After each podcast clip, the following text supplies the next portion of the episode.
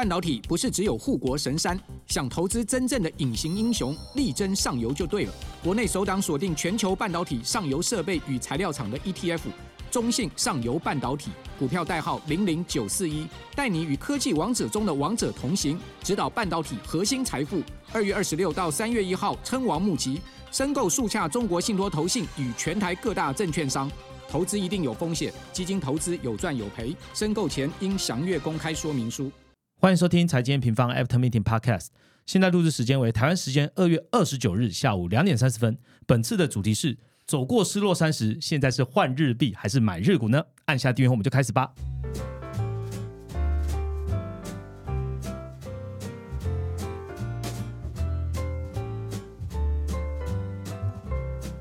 Hello，大家好，我是财经方的 Roger。今天录音的时间呢，其实非常的特别，因为是二月二十九号，哦，四年才一次的这个时间哦，所以我们也来聊点不一样的主题好了。大家常常在 N P R 上面听到美股啊、联总会啊。或是一些全球的经济观察、产业啊，我们今天来聊聊日本。相信日本大家不陌生啊，也很关注它。关注什么呢？就是台湾旅游到日本远超过其他国家。那对于这个日币，好常常会盯得很紧。这样，那最近的这个全球行情呢，其实台股大家都知道表现还算不错。其实日股也是受到瞩目的焦点哦。那受到什么瞩目呢？其实，在标题就已经讲了，三十四年到三十五年了哦，这个日本终于创高了。那这个录音今天呢，其实日股的表现还。还是不错，还是在高点徘徊的哦。但有一个很值得跟大家探讨的现象，就是说日本的经济好像出现了所谓的矛盾对决。什么对决呢？大家如果在观察日本股市很好，但是日本的 GDP。基本面来说呢，已经表现的是不太好，已经过去两季呢，其实它实质 GDP 的季增率呢，其实出现负成长的哦。为什么会有这样的状况产生呢？到底是基本面强呢，还是股市在说话呢？所以，我们这一集呢，邀请日本跟欧洲研究员 Dylan 来和大家聊聊天哦。欢迎 Dylan。嗨，大家好。好，Dylan，刚刚我们在彩排的时候还在聊说，哎，近期我们是不是好久没有聊日本了？对啊，日股终于有行情了。对，日本终于有故事可以讲了，应该这样哈。然后第二等一下会好好跟大家聊一聊，就是呃，对于日本的观察。那在这个讲这个主题之前呢，也想要问一下听众朋友，不知道大家有没有追踪我们的 Twitter 啦？我们在英文站的 Twitter。Dylan 除了研究员之外呢，他也是我们海外内容的负责伙伴哦。在这个英文的世界里面呢，如果你看到 M 平方，你一定也会看到他所写的内容了哦。那这个海外的这个市场呢，也是今年 M 平方的重点项目之一嘛，所以既有这个开头好来邀。请这，如果你对总金、对金融科技、对于新创产业有热情的听众朋友呢，你可以点击这个资讯栏连接哦，到我们 Facebook 的真才贴文来了解详情哦。那也欢迎在这个贴文下面去留言，毛遂自荐自己哦，或是你的强者朋友这样，那就有机会获得我们创办人 Rachel 推荐的好书《东大生让经济学变好玩的秒懂笔记》。欢迎有心愿的听众朋友点击一下资讯栏连接喽。好，那我们要进入节目开始之前呢，还是请第一人帮我们回顾一下本周行情重点吧。好，随着财报季告一个段落，本周市场情绪略有降温，美股、日经、陆股都出现小幅下跌，市场正在观望美国本周四公布了 PCE 数据，美元指数小幅回落，跌破一百零四关口。在日本央行委员高田庄暗示结束负利率下，日元则是小幅回到一百四十九元附近。OK，等一下的内容呢，我们就好好来聊聊。刚刚第一已经讲到了日本哦，那在之前呢，本周四，也就是我们录音结束的这个当天晚上，有 PC 的数据公布。那我们最新的这个美国经济的看法，包含的通膨啊，包含的这个对利率的看法呢，也都会更新在我们最新的三月月报中哦。大家听到这个 p a c k e t 的同时呢，可以直接到我们 M 方的官网，你就可以去看。到我们最新的三月月报了。那今天这集好好聊日本，从日本的基本面、市场面的现况，到底为什么会变成现在这样矛盾对决的原因呢？未来日本央行或日本政府有什么解套措施呢？那我们就开始今天节目喽。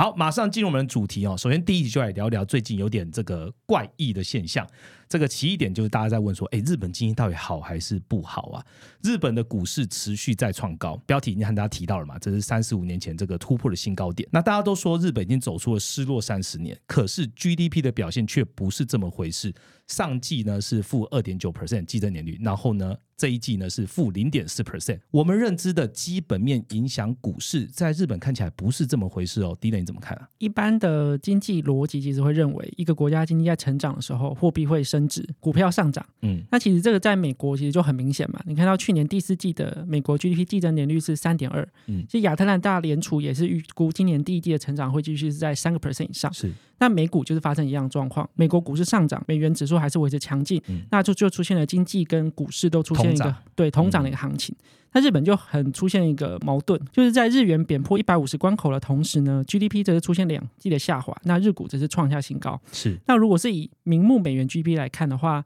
日本的 GDP 在去年甚至被德国超越了。所以嗯，我们第一个就先来研究一下 GDP 到底是为什么会这么的糟。其实 GDP 里面藏了很多细节，嗯我们来拆解这些细节，就可以从中找到这些奥秘。是第一个就是看民间消费，日本的 GDP 其实百分之五十五都是来自于民间消费的。嗯那民间消费其实是非常非常弱的，过去两季的年增率，一个是负零点二，一个是负零点五，其实都是两季的负成长。等于日本人民还是不消费。对，反而在出口方面则是有个逆势上涨的情况，GDP 的出口年增率达到三点六，那上一季其实也是二点九，这个都是呃支撑日本 GDP 一个比较重要因素，其中里面包含服务出口，服务出口里面包含什么？像是日本企业为其他国家提供服务，嗯还有一个更重要的就是来自于外国人在日本的消费，这个都会进入到服务出口里面，嗯所以日本的 GDP 现在是靠着出口在撑。是而不是过去大家会想象到日本 GDP 占比比较高的民间消费。嗯，那其实这就看得出来啊，这种矛盾现象其实代表说日元贬值是让企业受益的，嗯。就尤尤其是利于企业的出口，是。也吸引外国人到日本旅游，嗯。这都会记在出口里面。嗯。但是民众是受害的，尤其是日元贬值让他们的购买能力减低。根据 IMF 的资料，日本现在的名目人均 GDP 啊，已经掉到全球第三十六位，就是被很多国家超越了。也就是说，他们其实民众的购买能力是下降的，这就是为什么民间消费一直起不来的原因。刚刚这个低人讲到的哦，呃，日本已经被德国超越嘛，所以日本现在算用名目的美元 GDP 来讲的话，它现在是第第四名了。哦，然后呢，最快到二零二五年，可能还会再被印度超越哦。这都跟刚刚低人讲到的现象有关。所以呢，日股在现在 GDP 负增长的情况下，这样的上涨算是健康的吗？好，其实大家都会很担心，会不会其实又是再一次泡沫的开始？所以，我们先来分析一下日股这一波上涨的原因。第一个其实就是回来看股市最重要的企业的财报表现嘛。嗯那我们其实刚好提到，企业的很多海外的企业，其实在这一波日元贬值里面是受益的。是那尤其是以制造业举例，现在日本的制造业的海外生产比例已经提高到现在超过四十个 percent 了。对，也就是说，企业在海外已经生产越来越多东西了。嗯那这种情况下，其实出口到外面，或者说企业在海外生产赚到的外汇，是再换回到日元，其实是一个有个加成效果，嗯所以让企业财报表现非常亮眼。比如说丰田汽车来看好了，丰田汽车在海外的营收占比现在已经到达八成以上，所以去年第四季的营收在丰田汽车方面也是创下历历史新高。嗯对，今年的股价也是上涨超过三成。本周稍早公布的日本一月出口年增率也回到了十一点九，再度回到双位数成长。嗯那这是第一个企业财报的部分。第二个呢，还有一些其他的因素，包含像是特定股票大涨，像是软银。嗯软银其实在日经指数里面是第四大全指股，然后它其实在今年有发生一件事情，就是英国晶片设计商 ARM 嗯它的财报优于预期，所以 ARM 大涨嘛。那其实日软银呢，它其实持有 ARM 百分之九十在非常大、对，欸在外的流通持股的，所以 ARM 好，那软银也跟着股票大涨。那除了我们刚刚讲到特定股票，还有像是企业财报之外呢，还有几个可以探讨来。呃，再来就是资金面，是资金面在去年东证所其实有做个改革，就是它鼓励企业去进行股票回购，去把他们的 PB ratio 提高。好，那其实企业其实响应这件事情，现在每一周平均大概有九百亿资金的企业是在进入日本股股市的。是然后第二个就是因为日元贬值嘛，就是我们喜欢去日本旅游，对，其实很多外资也会觉得日本股市，因为从日元这样看的话，其实很也便宜。宜，对，嗯所以他们也大量加码日本股市，然后这个金额大概平均每一周也是九百亿的金额在在买日本日本股市的，，OK，所以日元贬值造成民众购买力减弱，但是跨国企业是可以受益的，再加上可以吸引到很多外资啊，这也就是日元贬值那日股上涨背后的逻辑。那这个到底是不是健康的呢？是其实最起码对央行跟日本政府来说不是件好事，因为比如说像是根据 Morning Consult 的资料，由于日本的国际地位下降，我刚刚说嘛，它 GDP 一哦一直在滑落嘛，那其实对政府的的信任度是下降的。现在岸田政府的支持度只剩下百分之十八嗯。其实如果去看各个国家的排名啊，这个是已经是全球最低了。嗯，最高是印度，你看印度的 GDP 就一直成长嘛，所以他们的支持度就很高。那嗯最糟的就就是日本，所以其实日本现在就是想要去解决这件事情。OK，好，那刚刚听到我们在讲说，看一个股市它是不是健康，是不是合理的，我们都怕它是虚涨。不过刚刚低人讲的，其实日本的股市的表现呢，它是有所本的、哦，但是它有所本的背后原因呢，也可能跟日元弱势有关。刚刚低人讲到最后哈、政府来讲，他其实不希望的哈、他，国家的竞争力降低，支持度降低，他自己本身的这个胜选的几率就会降低嘛。所以我们聊聊造成这个日元弱势的一个重要原因，也就是负利率哦。刚刚讲到日元弱势嘛，负利率造成日元贬值，然后民众购买力它就会下降。这个弱势日元看起来是一定要解决的问题。那虽然身处台湾的我们呢，是希望越低越好，然后就是越低大家会去玩嘛，然后就会享受更多的这个服务跟福利。不过日本不是这样看的哦。那日本其实他们自己有一些解法。那今天就请第一点好好跟我们分享一下，第一点他们先从哪一个方向着手呢？好，讲到负利率跟日元贬值，那第一个当然就要谈到日本央行。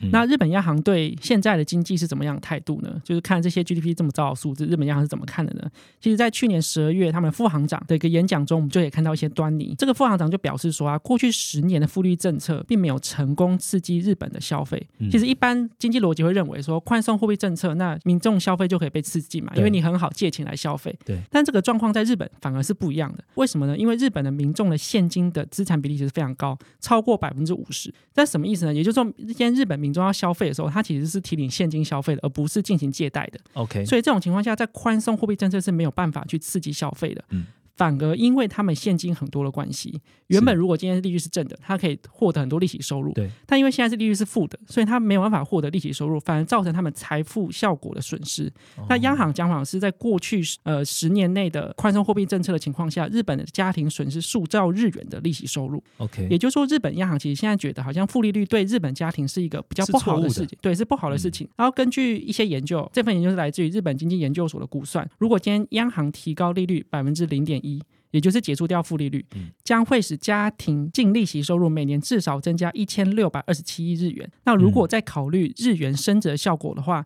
这个财富效果才有望去改善日本的民间消费动能。OK，讲到这边，其实就是知道说，呃，负利率原本的目的是不要大家一直存钱，结果它造成了这个财富效果，哦财务家庭的损失反而更高。所以现在日本央行呢，他们在思考说，哎，或许这个结束负利率哦，可以把这个家庭利息的净利息收入把它拉高，然后去增加民间的消费动能。好，日本央行也不是只有一招而已嘛，吼，就是可能结束负利率是一招，还有另外一个是跟薪资有关，尤其大家现在有在观察日本的一些经济的状况，也知道，哎，现在正在这个薪资谈判，而且会提早结束，也就是所谓的春斗啦。那也请低能跟大家分享一下薪资谈判目前的状况跟日本央行的想法。好，日本人是非常特别的，他们每一年春季，也就是现在的时候，会有一个很重要的劳资双方的一个谈判。薪资协议，对，就是薪资协议，可以嗯可以理解为就是春季的薪资谈判，然后简称春斗。嗯所以今年第一季的央行的货币政策，它就最重要去观察到底薪资有没有回升，因为日本央行一直想要达到的事情是，今天通膨可以在两两个 percent 以上，嗯。那薪资如果也可以也可以跟上，甚至可以超越通膨的话，也就是实质薪资翻正的话，就是日本央行达到它的货币政策目标。OK，央行既然这样看，政府当然也很关注啦。呃，日本政府在二零二四年的财政预算里面，将提高薪资跟家庭收入当做首要的目标。OK 比如说提出说，向低收入提供了七万日元的救济金，还有每人四万日元减税计划。那更重要的事情是，它对于加薪企业，就是对于今年有调高薪水的企业，提供额外的税收优惠，就是鼓励企业可以去加薪加薪。嗯那其实现在很多企业已经开始响应这个计划了，嗯甚至已经开始提早结束。春季的薪资谈判宣布调整薪资了。根据日本帝国资料库在呃前几周发布的一个调查显示啊，现在有将近六成的企业预计在今年提高呃员工薪资，那这个比例是这个调查有史以来新高。预计二零二四年的加薪幅度要达到将近四点二个 percent。那其实现在日本政府预估是今年的通膨是二点五，所以其实四点二就是高过二点五嘛，就我刚刚讲的实质薪资翻正这件日。本央行想要见到的状况。对对对，嗯那由于现在很多薪资谈判的一些乐观消息啊，日本央行的行长织田和南在上一周在国会的会议上明确的表示，日本经济现在属于通膨而非通缩的状态，这是他第一次明确的表示现在是属于通膨状态，也就是说在暗示负利率的结束。所以不管现在看 OIS 的，就是利率期或掉期的这些数据啊，都在暗示日本央行最快在第二季要结束负利率。那我们其实预预计啊，包含刚刚提到到了结束负利率对于家庭的贡献，或者说实质性是翻正，其实这对民众的消费动能来说都是很有帮助的。好，我们刚刚讲到的是呃日本 GDP 其实表现不好嘛，然后其实大家也都知道说日本 GDP 不好，其实跟民间的消费力有关。那刚刚低冷已经讲完了两招了，包含了可能会取消负利率啊，实质薪资呢回到正成长，这个对于消费动能会很有帮助，也就是日本政府有办法可以救它的 GDP。还有一招，这不只是日本在想的事情，其实美国啊各个厂也都在做的事情。大家想日本，最近有没有想到说熊本？好，熊本是什么呢？就是台积电到日本去设厂，而且正式启用了。那这个是不是也是日本想要帮助日本 GDP 更好的一个手段呢？熊本台积电设厂，其实呃就代表说日本政府想要去做呃重新振兴半导体产业嘛。嗯那其实半导体对日本人来说并不陌生，所以你讲振兴对不对？就是他以前就是这么好。对他以前其实比现在好过，甚至比现在台积电还要更好、更是更强。嗯它在曾经可以，比如像低润市场，它一度占到全球八成的比例，OK，也就是说八成的低低润的销售都是来自于日本公司制造的。嗯以前在八零年代啊，全球十大半导体企业里面有六个都是日本公司。OK，因为日本太强了，所以美国那时候就有点眼红，嗯，觉得说我们不可以这么依赖日本，所以那时候就其实签了一个日本的日美半导体协议。那在这个协议签订之后，其实日本半导体就一一落千丈，到现在前十大的半导体企业已经不见日本公司了。OK，当然，除了这种美国因素之外，还有包含几个日本本身企业跟政府的投资决策的一个问题，包含比如说像是电浆电视跟液晶电视。嗯其实现在大家应该有一段时间没有听过电浆电视。电视对，那时候其实日本企业花了很多的心力在做电浆，那其实这就是一个投资或是呃决策失失误。嗯然后第二个就是有名的例子是智慧型手机，在前几年啊，日本都还在推出折叠或是滑盖式手机，嗯因为其实日本民众比较喜欢用这种比较传统的东西，那他所以他其实也是错过了智慧型手机这个崛起的一个过程。嗯然后第三个就是最近的很夯的电动车或者所谓新能源车，嗯那日本其实想要全力发展的是氢能车，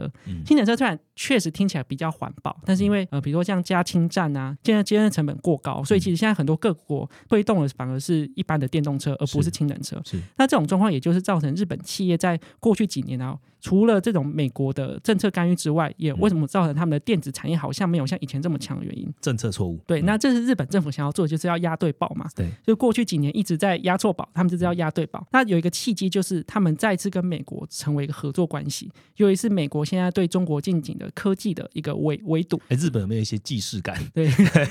就是他们美国是跟日本签这个，对，就是他们 其实要把握这次机会啦，因为以前是一个比较对抗的关系嘛，那现在重新回到合作，啊，其实不只是日本，包含台湾、韩国也都是在这个晶片联盟里面，所以你可以看到台积电为什么愿意在日本设厂，或者台积电也要在美国设厂，是。那这也就是这个联盟正在成型的一个很好的证据。那日本也不只是单就靠着这个合作关系哦，它也在过去几年推出了很多补贴方案，比如说在二零二一年就通过了半导体补贴计划，是那经济产业省呢，也在二零二三年的会计年度的修正预算案中啊，提拨两兆日元支持半导体跟 AI 的发展。那海积电在熊本一厂获得了四千多亿日元的补助，也就是来自于这些计划。那其实这个花不到两年就完工了。比方说，日本政府真的很重视这件事情。那预计二厂还可以获得一一点二兆日元的补贴，嗯也就是日本政府现在真的要全力的去发展半导体这件事情。那除了这种吸引外资进来日本设厂，其实日本也想要做半导体的国产化。他们其实目标更大，他把八间的日本企业共同投资的，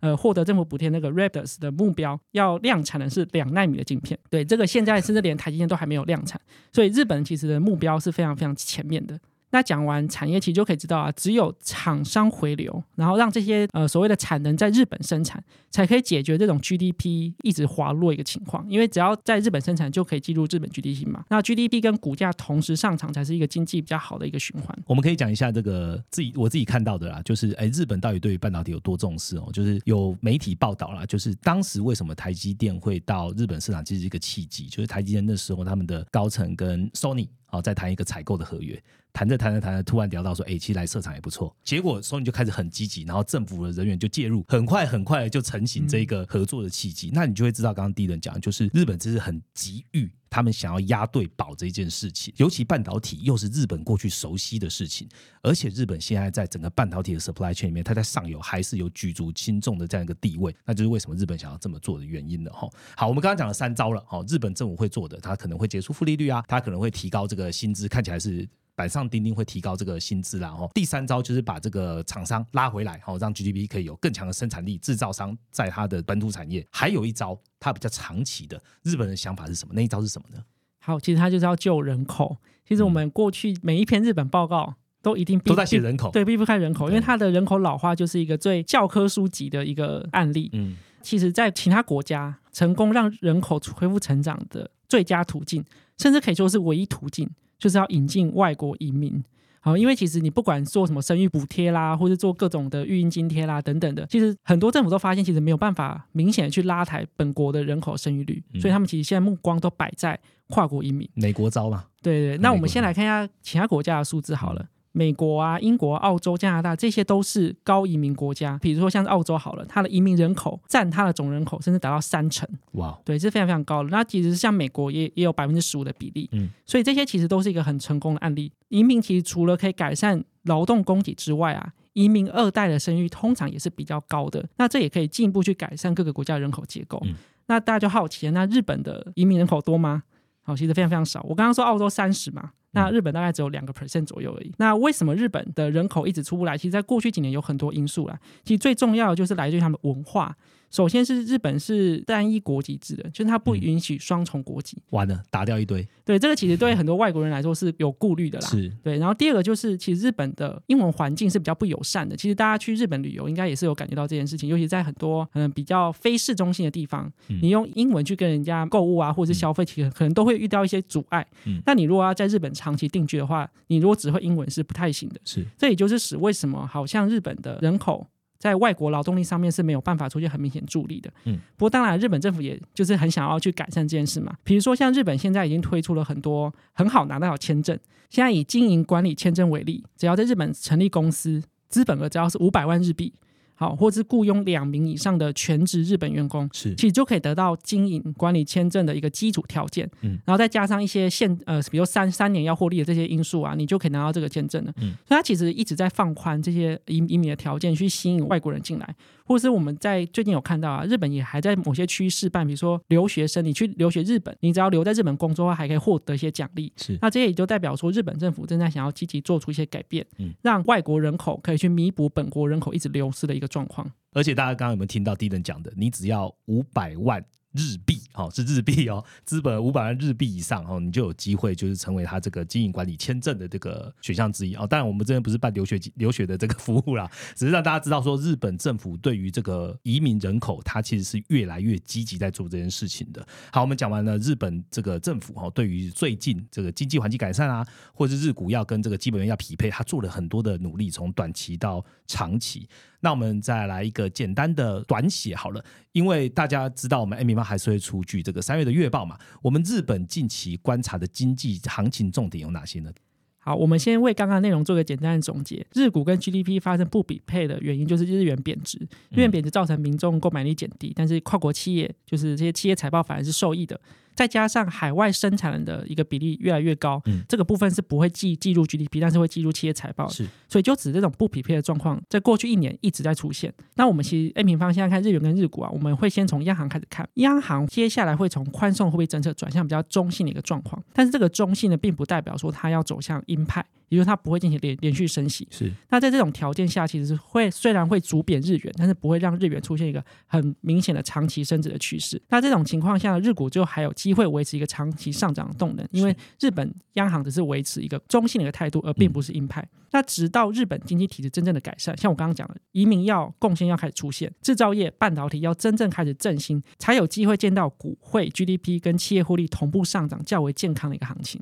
好，谢谢 D 人哦。这些内容呢，其实都会在在我们三月一号发布的月报当中哦。那这个月报呢，当中除了日本经济之外呢，还有近期表现稳妥妥，已经占了万八的台湾，还有因为财报很强，然后这个 g d 表现也很好的美国，还有中国、欧洲及几个重要这个资产的三月走势预估哦。所以你只要成为我们 N 平方的订阅会员呢，就可以直接观看我们上万字的月报哦。那我们今天内容讲了这么多，也谢谢 D 人参加我们这一次的 Podcast 哦。我们很快速的帮大家做一个总结。首先是近期日股的行情为何？日本股市近期创下三十五年来的新高，收复一九九零年代泡沫经济后所有的跌幅。再来，为什么日本 GDP 下跌，日股却创高呢？这波日股创高有很多因素，包含日元贬值带动企业获利大幅增加，英国晶片制造商 ARM 财报优于预期，带动最大股东软银股价大涨，